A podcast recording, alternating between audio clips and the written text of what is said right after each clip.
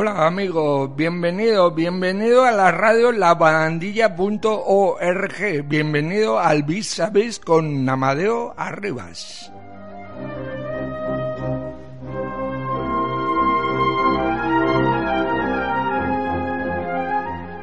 Como siempre, damos gracias a dos entidades. Por una parte, Hospital Díaz Lasman, calidad de vida para todos los pacientes, y asispa.org.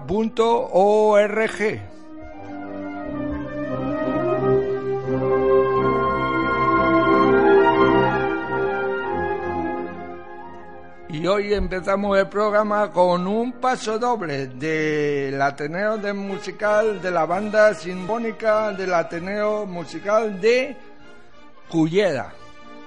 ¿Y por qué lo hacemos? ¿Por qué ponemos esa sintonía? Pues porque va relacionado con el invitado que tenemos ahora. Ahora mismo venimos.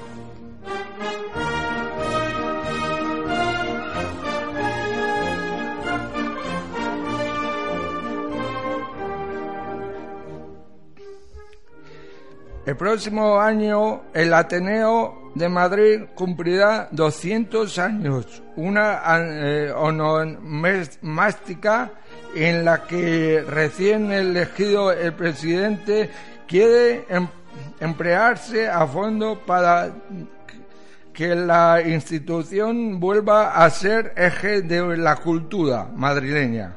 Será la excusa también para realizarlo mostrando al público el valioso legado de esta sociedad cultural, como por ejemplo su biblioteca, una de las más completas de Madrid, especialmente por su fondo en el siglo XIX.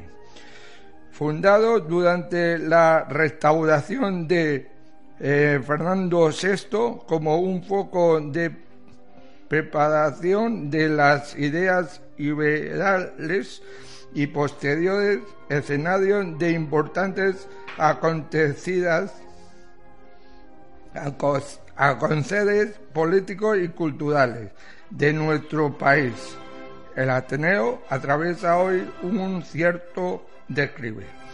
Y para todo esto y más tenemos aquí a Juan Armando Hernández, presidente del Ateneo de Madrid. Muy buenos días. Buenos días, Amadeo. ¿Qué tal estás? Pues muy bien, muchas gracias. Por menos, eh, otra vez que nos volvemos a ver. Sí. Hacía tiempo. Sí, la vez anterior. De, de tu trabajo. Me invitaste por un libro que hice sobre huellas. Tu libro, exactamente. Y como tú eres arquitecto también, ¿no? Sí, sí, ¿Eh? yo soy arquitecto, sí. Eres arquitecto. Bueno, pues antes de la entrevista vamos a poner un poco de música, ¿vale? Muy bien, muy bien.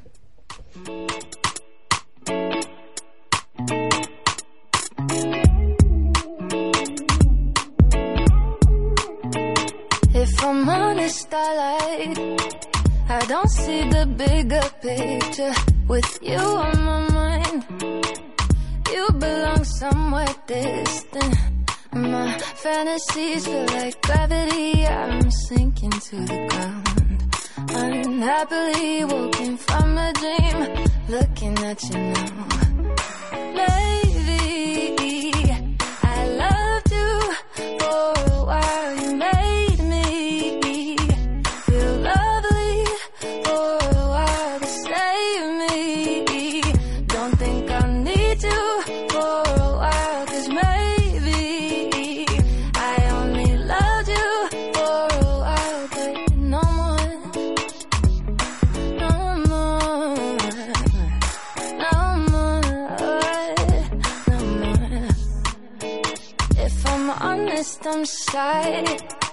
to simply told you that you're not on my mind. like you were when I first met you. My fantasies feel like gravity. I'm sinking to the ground. I'm happily woken from a dream, looking at you now.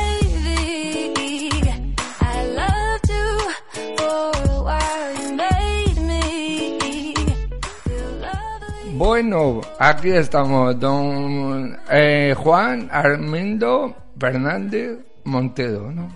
Es así, ¿no? Sí, sí. Bueno, pues vamos a empezar. Eh, ¿Cuál es la tarea más urgente que, que hay que hacer en el Ateneo? Bueno, la más urgente ahora mismo es la preparación del bicentenario, que como comentaste antes, eh, nosotros el 24 de octubre del año mm, 2020 haremos los 200 años de la fundación del Ateneo de Madrid y eh, durará mm, un año hasta octubre del 2021 y esa es la tarea principal que tenemos ahora. Tengo entendido que la situación económica de la institución es crítica, como hemos dicho antes, ¿no? Bueno, las instituciones culturales sin ánimo de lucro todas son eh, tienen problemas económicos. Eso, mm, desgraciadamente, en nuestro país es así y sobre todo a partir de la crisis de 2008, donde muchos socios se dieron de baja y se recibieron, bajaron también mucho las subvenciones y entonces, bueno, pues eso afecta. Afecta siempre a toda institución como la nuestra, eh, que sin ánimo de lucro y sobre todo porque todas las actividades son gratuitas. ¿Qué otros planes piensa impulsar? Bueno, estamos ahora mismo con todo el tema de la cafetería, que teníamos eh, problemas con el concesionario y ya se están solventando. De hecho, mm, hemos sacado a concurso un nuevo pliego para un nuevo concesionario eh, con el fin de reactivar esa cafetería y ponerla al nivel de, de, digamos, de todo el barrio de las letras, que tiene un gran nivel eh, digamos, hostelero. Y eso es, es, un tema que también estamos con ello y que está muy avanzado porque ya hemos sacado el pliego de condiciones.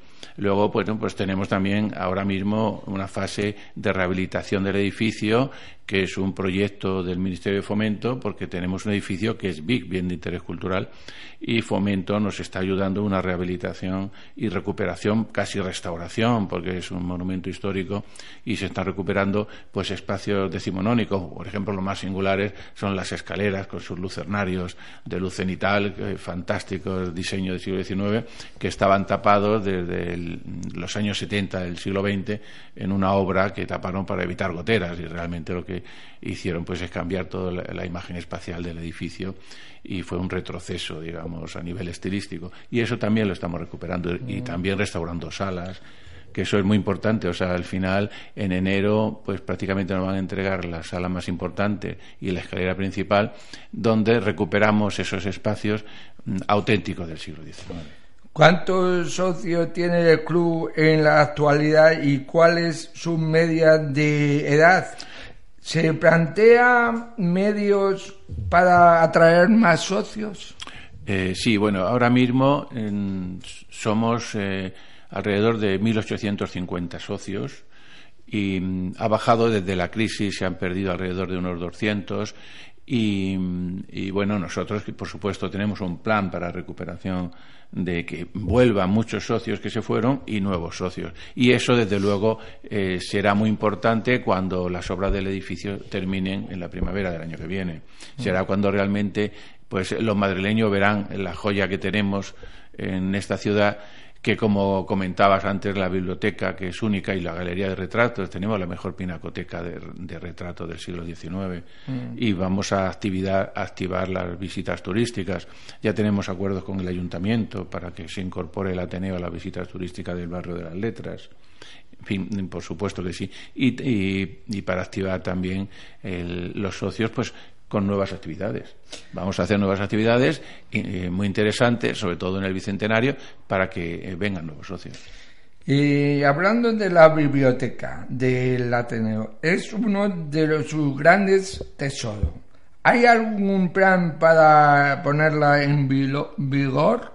Sí, sí, bueno, ahora mismo eh, nosotros lo que estamos hablando con las administraciones eh, responsables de la cultura, como la Consejería, por ejemplo, de, de Cultura y, con la Dirección General de Patrimonio hemos hablado, eh, porque realmente al ser un bien de interés cultural, pues tenemos que acogernos a la ley de patrimonio, que está protegido, y también pues estamos pidiendo ayuda, porque la biblioteca en sí, como bien has dicho, es una de las joyas de Madrid, una de las mejores bibliotecas de Madrid, que por cierto eh, salió en varias imágenes en la última película de Mientras eh, dure la guerra, creo que se llama, de Abenamar, sale varias imágenes, han salido en bastantes películas digamos, por la singularidad. Es una biblioteca del siglo XIX, de tres plantas, eh, eh abalconadas, que es una joya.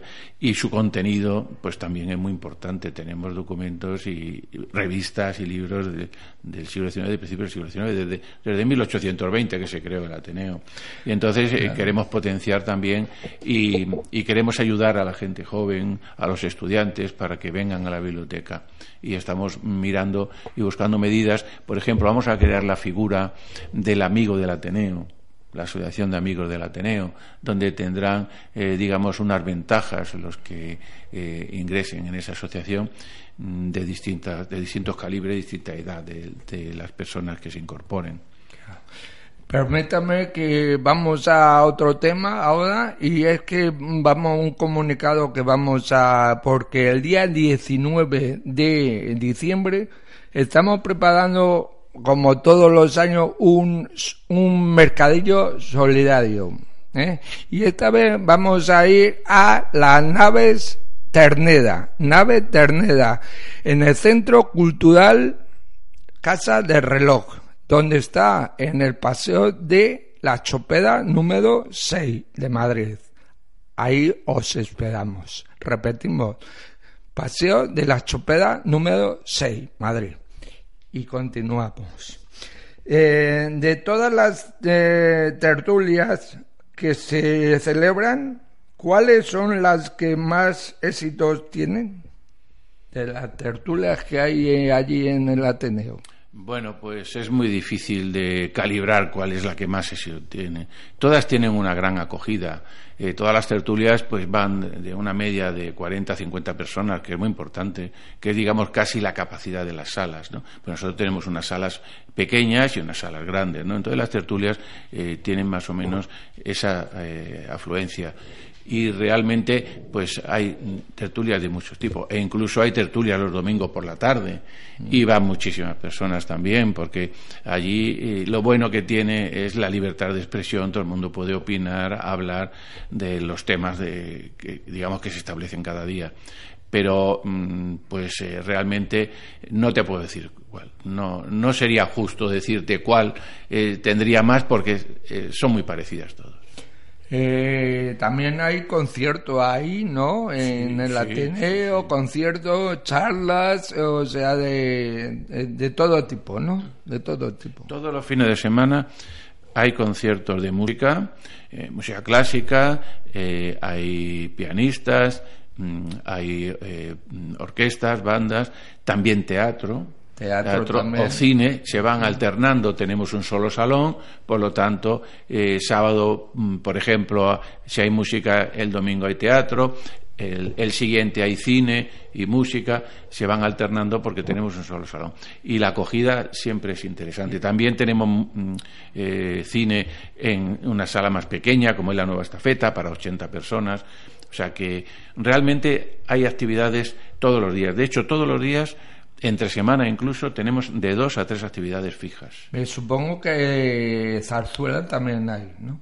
Zarzuela, también, sí, también. Lo que pasa es que la zarzuela requiere un equipo muy grande. Y nosotros, nuestro salón de actos no es un teatro, ¿no? Entonces es un salón de actos. Entonces el escenario, pues también a veces no, no tiene cabida para un grupo grande. Pero sí que se han, se han eh, invitado eh, a solistas, a, grupos reducidos, bueno, a coros, por ejemplo. Estuvo la Sonfónica, que creo que son 22 o 23 los componentes del coro, o sea que es un número importante. ¿Qué has mm, mm, distinguido su candidatura de las del resto con las que ha competido? Yo creo que lo que ha decantado el voto a muchos eh, ateneístas ha sido mi profesión de arquitectos. Mm. Porque ahora el Ateneo mm, entraba en una etapa de recuperación de obras, eh, digamos, de lo que es el, podríamos decir de una forma genérica, legalización del edificio. O sea, el edificio se tiene que adaptar, como todos los edificios eh, públicos, de uso público, a unas normativas que van saliendo y entonces nosotros teníamos eh, pendiente de unas ciertas gestiones administrativas, técnicas, eh, ante el ayuntamiento, por ejemplo, que teníamos que solucionar. Yo creo que eso ha decantado bastante. De hecho, hemos hecho ya, eh, hemos legalizado el, edificio haciendo un proyecto de autoprotección para todo el personal laboral y para todo el personal que asiste a nuestras conferencias, de tal forma con vías de evacuación, accesibilidad. Mm, las obras de fomento es muy importante porque estamos conviviendo con ellos. Entonces también tenemos que estar, eh, digamos, desalojando, volviendo a alojar, eh, digamos, trabajar con el propio, la propia empresa del Ministerio de Fomento con el fin de que haya una coordinación de los espacios. O sea que todo eso yo creo que ha influido bastante. Casi dos siglos después de su fundación, que representa hoy el Ateneo de Madrid. Bueno, el Ateneo de Madrid sigue siendo mm, el primer ente privado cultural de, la ciudad. Eso está claro, no solo por su historia, sino por la cantidad de actividades que tenemos. De hecho, ayer estuvo la ministra de Sanidad en un acto donde la invitamos a un acto sobre un homenaje a Ernest Lluch y bueno, y van muchas personalidades. El presidente del gobierno en funciones ha estado también dos o tres veces en este año también ha estado Miquel Iceta. O sea que, bueno, pues realmente es un sitio donde mm, tiene un, atractivo y sobre todo también para presentar libros. Se ha presentado un libro de Galdós mm, que ha escrito un ateneísta. Nosotros hemos iniciado un homenaje eh, a Galdós en su primer centenario que falleció el 4, el, 4 de enero del 20, ahora 100 años, pues hemos iniciado un homenaje. Hicimos un acto en nuestro salón muy importante en el cual se presentó ese libro como primicia ¿no? entonces em, tenemos también hemos también hecho actividades para conmemorar el quinto centenario de la vuelta al mundo Magallanes Elcano. O sea que mm, tenemos muchas actividades de relevancia porque queremos estar al día de lo que es la cultura madrileña, que eso es fundamental. Y ahora como se va a cumplir los 200 años del Ateneo, ¿Tenéis previsto alguna agenda en especial? ¿Vaya a hacer actividades especiales o...? Sí, sí, por supuesto. para celebrarlo. Ese es nuestro trabajo eh, primordial ahora mismo y nuestra, digamos, preocupación. Pero bueno, preocupación digo porque mm, es un evento importante, son 200 años, para nuestra casa es importantísimo, pero eh, requiere, mm, digamos, mucha dedicación. Em, desde luego tenemos un acto que yo creo que va a ser la joya de, todas las actividades, que es un congreso de Ateneos de todo el mundo. Mm. donde nos están confirmando todos los Ateneos iberoamericanos, incluso de Filipinas, de Marruecos, Argelia, Angola, Mozambique. Entonces, y seguro que me dejo algunos países no, no americanos, ¿no? De América prácticamente todos han confirmado su asistencia, ¿no? Entonces, ese congreso, que será de cuatro días en la primavera del, del 21, pues será muy importante porque lo que pretendemos es conectar a todos los Ateneos del mundo de habla hispana. O, portuguesa, digamos, de, la península, ¿no? De tal forma que luego ese contacto se mantenga. Se van a transmitir todas las conferencias directamente a todos los Ateneos del mundo.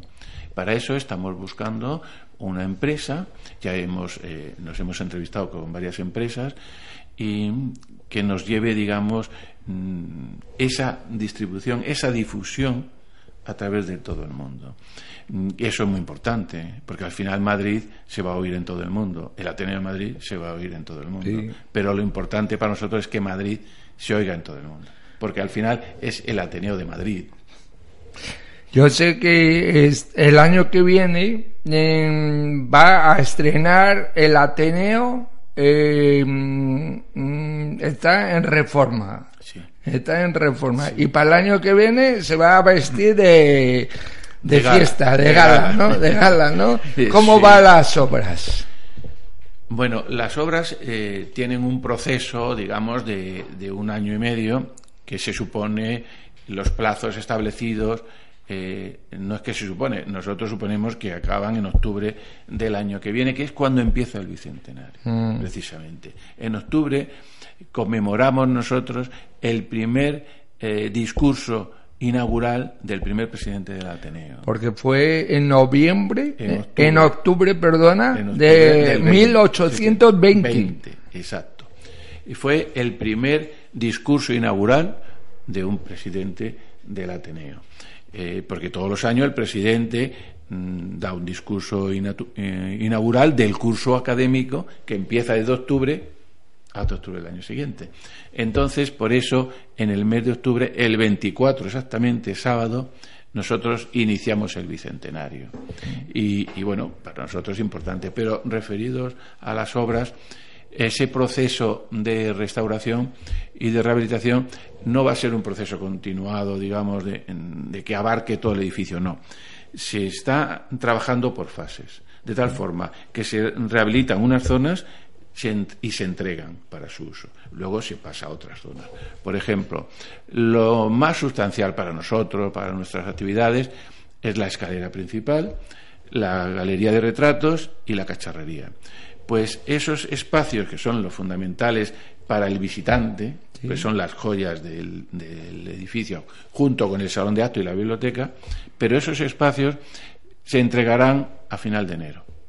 Mm. De tal forma que ya en febrero se podrá transitar por toda la planta noble, digamos, del edificio y luego se seguirá trabajando en plantas superiores, mm. pero que no afectará tan directamente a las actividades como está afectando ahora la escalera principal. Luego se seguirá trabajando hasta octubre, que ya terminarán con cubiertas, mm, bueno, eh, distribución de espacios, de administración, en fin, etcétera. ¿Cuántas veces te has presentado como presidente y no lo has conseguido hasta ahora? Pues me he presentado una sola vez y he tenido la suerte de salir. Sí. Eh, ¿Cuántos años llevas de, de ateneísta? Pues va a ser diez años. Diez años. Eh. Sí. ¿Y qué más? ¿Qué más te puedo contar? ¿Que, o tienes algo que contar más? Mm, sí, del Ateneo podemos, podemos seguir cuéntame, hablando. Cuéntame, algo más. Podemos seguir hablando de muchas cosas. Por ejemplo, eh, yo soy el presidente de la sección de arquitectura, que era anteriormente a la, presidencia. Y entonces, pues el día 17 voy a dar una conferencia sobre los castillos de Luis II de Baviera, que son muy interesantes, son, digamos, una arquitectura eh, historicista eh, neogótica que es eh, bueno muy turística ¿no? entonces voy a contar incluso las novedades tecnológicas que tenían en aquella época porque según los investigadores el castillo de Neuschwanstein que es el más famoso ha sido uno de los primeros edificios del mundo con instalación eléctrica mm. O sea, que la tecnología, Luis II ya incorporaba la tecnología, aparte de, de ser eh, un aficionado grandísimo a la música, ¿no? pues a Wagner, ¿no? sobre todo, pero también eh, incorporaba nuevos medios. Y, ya de paso, hablando de tecnología, yo quiero contar una anécdota muy bonita pues del Ateneo. Es que el Ateneo se llama científico, literario y artístico. Empieza en científico, aunque llevamos unos años que las funciones eh, o actividades más importantes estaban relacionadas más con, con la literatura. ¿no? Pero eh, resulta que se llama científico porque en el siglo XIX, el primer Ateneo que tuvimos en la calle Carretas, porque la sede actual es de 1884, un edificio historicista. En Carretas, eh, sí. En la calle Carretas. Entonces, eh, resulta que allí tenían eh, los primeros libros de Faraday, tenían revistas técnicas alemanas, francesas, inglesas, donde iban todos los investigadores a leer y a informarse, porque en aquella época las universidades no tenían medios de nada, ¿no? Y el Ateneo era el centro de investigación más importante que había en España. Mm. Y de ahí parte que se empieza a llamar como científico y mm. luego literario y artístico. Eh, recuerda, eh, a ver, me lo rectifica. eh, entraste como presidente un 17 de junio, ¿puede ser? No, la toma de posesión fue el 5 de junio. Bueno, 15 días antes. Bueno, 15 No es nada. No es nada, me he equivocado un poquito, No te has ¿no? equivocado, en Ta- junio. Y, y ¿cuándo pensaste tú? Bueno, te llamo de tú. Por supuesto. Eh, porque somos, somos- amigos, somos y amigos somos medio y somos también. casi paisanos, ¿eh? De Eh, ¿Cómo sí. pensaste en meterte en este tingrao de ser presidente? ¿Ya Bueno, lo maquinaba de hace No, tiempo? No, no, no. Nuestro grupo, que es la Red Ateneísta, eh, nosotros, eh, bueno, pues nos reuníamos allí en el Ateneo por nuestras actividades, ¿no? Entonces, eh, nosotros eh, formamos parte de, un, de una red republicana, es una asociación cultural, ¿no? No es un partido, y nos reuníamos allí en el Ateneo, y entonces, por invitación de, de otro grupo de la casa, eh, nos dijeron que nos presentásemos con ellos a una sección que fue la sección de ciencia y tecnología. Entonces nosotros no teníamos pensado participar en elecciones de secciones ni de junta de gobierno. Entonces, eh, bueno, pues eh, dijimos, bueno, pues vamos a probar. Y nos presentamos y sacamos precisamente la sección de ciencia y tecnología, que la seguimos teniendo ahora también, aparte de la de arquitectura. Entonces, eh, vimos que se podían hacer muchas cosas interesantes en el Ateneo. Fue cuando realmente nos metimos de lleno en las actividades del Ateneo. Vimos que se podían hacer cosas muy interesantes para eh, poner en valor el edificio, revalorizarlo, eh, lanzarlo al exterior, para que y hemos conseguido llevar mucha gente nueva al Ateneo con es- actividades científicas que había muy pocas actividades científicas. Hemos llevado mm, astrofísicos mm, de primer nivel a dar conferencias. Eso creó, mm, digamos, unas expectativas eh, muy buenas porque eh, vieron que había un grupo que realmente trabajaba para Ateneo, no digo que los demás no trabajasen, pero que había un grupo que estaba haciendo cosas nuevas. Y eso pues eh, dio lugar a que luego pues nos presentásemos a la de arquitectura porque se acababa de crear y no había nadie que se había presentado, ningún grupo, a la de arquitectura. Entonces, em, nuestro grupo, oye, tú eres arquitecto, ¿por qué no nos presentamos? dije, bueno, pues nos presentamos. Y así, pues de esa forma, fue saliendo un poco la idea de ir también hacia las elecciones a la Junta de Gobierno. Pero mm, no estaba planificado históricamente. Sí. Eso fue surgiendo día a día. Bien, bien, me parece correcto. O sea, que tú tenías la vocación de ser presidente, ¿no? Bueno, no tenía la vocación porque no estaba planificado. No, pero sino ya no, pero que, que tú habías pensado eh, desde cuándo, o sea, ya mm, desde hace tiempo, ¿verdad? No, nosotros habíamos pensado mm, realmente, pues hace dos años, como las elecciones eh, a la Junta de Gobierno eh, son partidas, digamos, se elige una primera mitad un año y al año siguiente la otra mm, segunda mitad, por decirlo así, y es por una duración de dos años. Entonces, en la primera, que fue en el año 2018, pues decidimos presentar algunos candidatos. Yo no me presenté, pero eh, decidimos presentar algunos candidatos a esas plazas que salían, digamos, y no sacamos ninguna. Ah, pero que son No dos, ninguna. dos, dos, no son cuatro.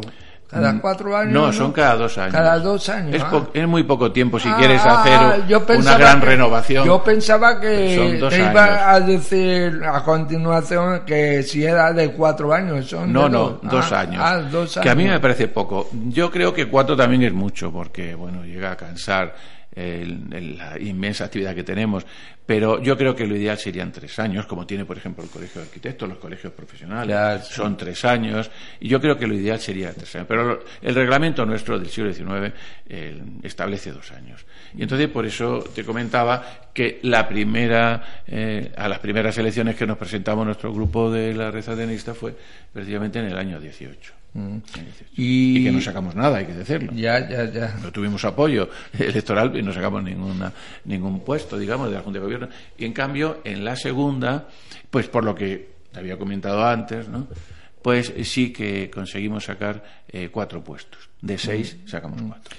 Y después de, de, mm, el presidente, que es el presidente que te ocupa mucho tiempo, eh, ¿lo otro lo tiene aparcado, lo de la arquitectura? No, no, no, por eso comentaba antes que eh, yo mm, llevo la sección, con, somos seis en la sección, no estoy yo solo, y vamos a hacer una conferencia mensual, por lo menos tenemos eh, la posibilidad de hacer dos. Mm. Más, dos eh, salas máximas tenemos opción de solicitar, pero por ahora estamos solicitando una. También hay tantas actividades que si todas las secciones solicitan dos, nos faltarían salas, no puede ser, ¿no? Mm. Pues también las agrupaciones tienen derecho a una, ¿no?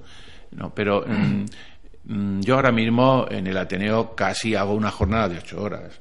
Entonces, como comprenderás, pues eh, bueno, es como un trabajo, me dedico a sacar adelante el Ateneo, a, desarrollar esa actividad, ese trabajo. Y la sección de arquitectura la llevamos también. Yo recuerdo la anterior vez que, que viniste, que de un libro que ibas a sacar otro, ¿no? ¿Hasta cuándo? Estoy con ello. Está con ello. Porque es lo que me gusta, investigar. Yo soy muy ratón de biblioteca, me gusta mucho la arquitectura histórica y estoy con ello. Estoy con, eh, con el libro del, del castillo y las murallas de Cuellar.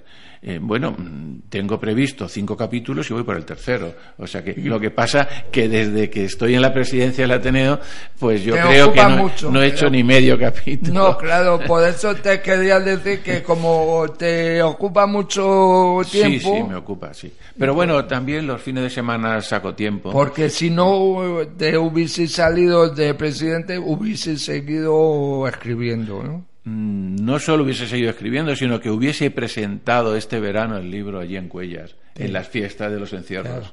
Pero no va a dar tiempo. Este año ya no ha dado tiempo. No, este quería esta Navidad y no me va a dar que tiempo. Viene, el que viene. Yo quiero presentarlo, a ver si tengo suerte, digamos, en tener tiempo, en disponibilidad, eh, presentarlo para la primavera.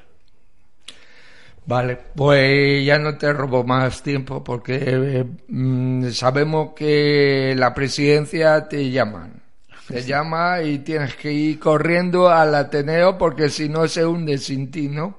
¿O no? Sí, ¿O no se hunde? No, no, no se hunde. Nadie es imprescindible. Yo, yo he trabajado mucho. No, es una broma, ¿eh? Ya, una no, broma, no, ¿eh? como tal. No, pero por los que nos estén oyendo, que no crean que, que nos queremos tan importante. No, no. Yo he trabajado casi toda mi vida profesional en la administración y siempre he dicho que nadie es imprescindible absolutamente nadie. Y en el Ateneo pasa lo mismo, nadie es imprescindible. Bueno, Juan Hermindo Hernández Montero, ha sido un placer de estar otra vez contigo y ya nos veremos por allí. Dame la pues mano. muchas gracias y para mí también venir a la verdad. Venga, muchas gracias. Bueno, señores, hasta aquí otra edición de Vis a Vis con Amadeo. Hasta la próxima. Adiós, amigos.